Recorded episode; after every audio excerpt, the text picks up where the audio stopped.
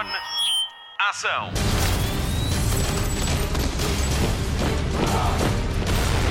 Hollywood Express.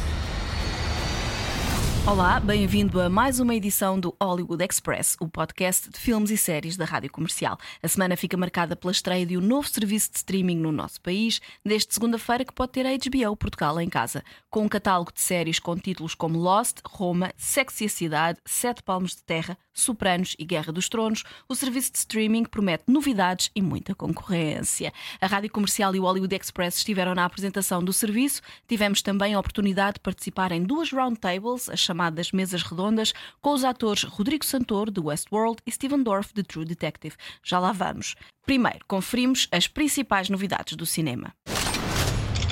Notícias da semana. Está instalada a confusão nos Oscars, depois de se saber que as quatro categorias que vão ser entregues durante os intervalos são melhor cinematografia, curta-metragem, maquilhagem e edição. Martin Scorsese, Quentin Tarantino, Spike Lee, Spike Jonze e Ang Lee são alguns dos realizadores que assinaram uma carta aberta à Academia a condenar a decisão. Todos esperam que haja um recuo na decisão até 24 de fevereiro. Hollywood Express. Boas novas da Warner sobre Aquaman. A sequela está garantida e até já tem argumentista, David Leslie Johnson McGoldrick. Ele também escreveu o primeiro filme. É certo que James Wan volta como produtor, mas falta confirmar se é ou não o realizador. Aquaman é já o filme mais lucrativo de sempre da DC, com mil milhões e 900 mil euros de receita de bilheteira. Continuamos ainda na senda Aquaman para lhe dar conta de que há planos para fazer um spin-off sobre a fossa onde a rainha Atlana estava exilada.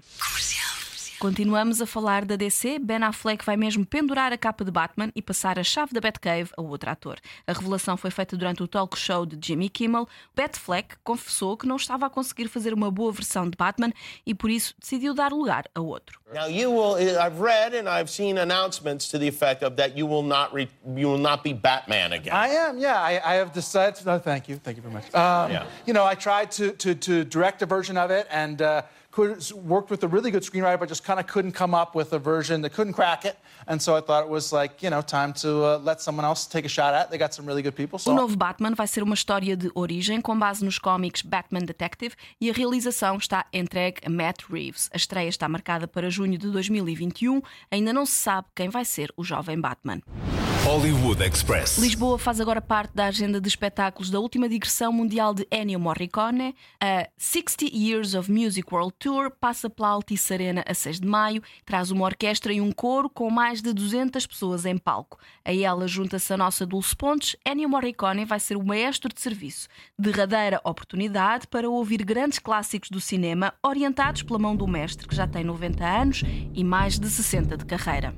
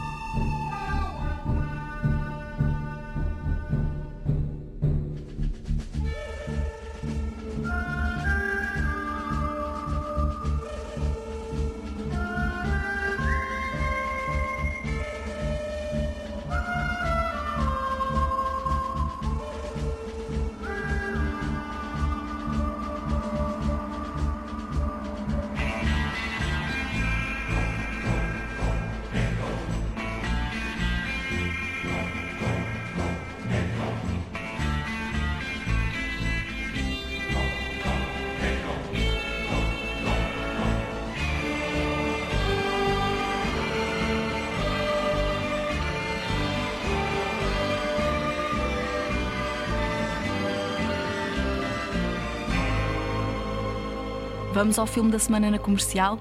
É um verdadeiro festim para os olhos. Spotlight. Alita, Anjo de Combate, é a nossa proposta de cinema para esta semana, com Robert Rodrigues ao leme de uma equipa de produção que teve a seu cargo filmes como Titanic e Avatar. O novo filme, escrito por James Cameron, está para ser feito há muito tempo, mas aparecia sempre qualquer coisa para o realizador fazer. Titanic, Avatar, documentários, Exterminador Implacável, enfim. Coisa pouca. Foi então que Cameron se cruzou com Robert Rodrigues e decidiu passar-lhe a pasta. Senão nunca mais veríamos este filme, já que vamos ter mais quatro avatares entre 2020 e 2025. Vamos ao que interessa. Alita, Anjo de Combate, junta num só filme os primeiros quatro livros da série de manga de Yukiti Kishiro. Chama-se Gum e tem nove volumes. James Cameron espera que este filme tenha sucesso para contar o resto da história em mais dois capítulos. Pelo que já vi em sala, vai ter sucesso, de certeza. O filme é um festim visual incrível. Apesar de ser live action, a protagonista Alita é em CGI e combina as técnicas 3D que James Cameron usa nos seus documentários. A atriz que dá corpo, que dá literalmente corpo a Alita, chama-se Rosa Salazar e ela conseguiu uma coisa surpreendente no casting pôs James Cameron a chorar. E eu quase chorei quando vi esta boneca cyborg a chorar como se fosse humana. E lanço aqui um desafio. Depois de ver este filme, mas só só depois procure no YouTube por vídeos sobre o making of e espante-se com as semelhanças entre Rosa Salazar e Alita. Alita, anjo de combate, conta a história então de Alita, uma cyborg que acorda sem memória de si própria, mas que se vai conhecendo enquanto se adapta à vida nas ruas da cidade de ferro em pleno século XXVI. É assim que ela descobre que tem capacidades únicas de combate e que ela pode ser a chave para um futuro melhor para todos. O filme tem cerca de 1500 efeitos visuais e move-se em cenários construídos para o efeito numa simbiose perfeita entre real, imaginário e CGI. Alita Anjo de Combate vai deixá-lo sem palavras. A mim deixou, bom, quase.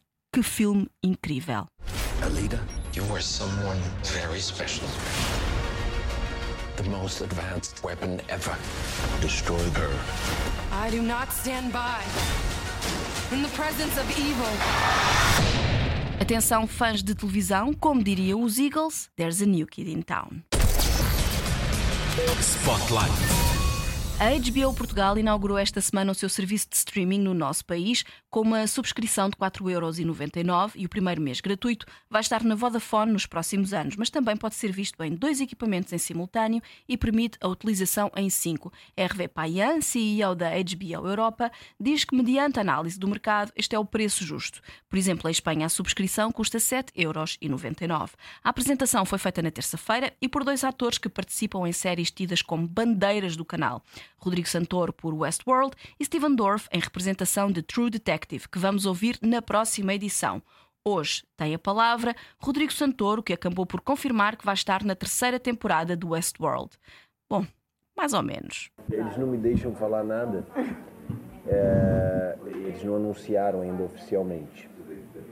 Mas grande chance, sim. É, estamos conversando e eu só não posso falar nada, eles não me deixam falar nada.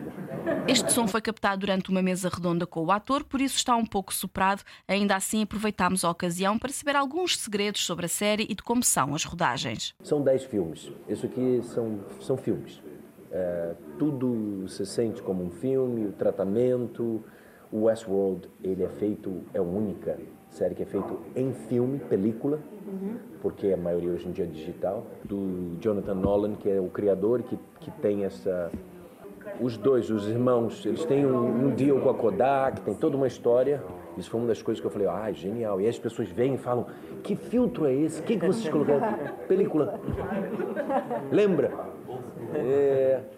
Uh, mas é uma produção muito grande, é, é incrível. Eu imaginei uh, de tecnologia, porque a série é de uh, ficção científica, que iam ter muitos, mas é uma outra característica do Nolan, que é não tem um efeito especial. Claro, tem pós-produção. Você segura um iPad, depois ele trabalha lá, não está, mas tudo é set, tudo montado, tudo é filmado. Uh, incluso, por exemplo, a abertura que tem aquele boneco branco braços abertos que, roda, aquilo é de verdade, não tem nada de efeito especial ali. Na série, Rodrigo Santoro faz par, digamos que romântico, com Tandy Newton, atriz que conhecemos de filmes como Colisão e Missão Impossível 2. A pergunta era inevitável: como é que é trabalhar com ela? Eu primeiro me sinto, na verdade, isso é uma, isso eu agradeço a Deus sempre. Eu sou muito sortudo nas minhas parcerias. Eu sempre tenho atores incríveis ao meu lado e que eu me dou bem. É, e como esse é um trabalho longo, é sempre importante. Um filme você vai e faz, sei lá, três semanas, um mês, um mês e meio, você vai, faz o que você tem que fazer e vai embora.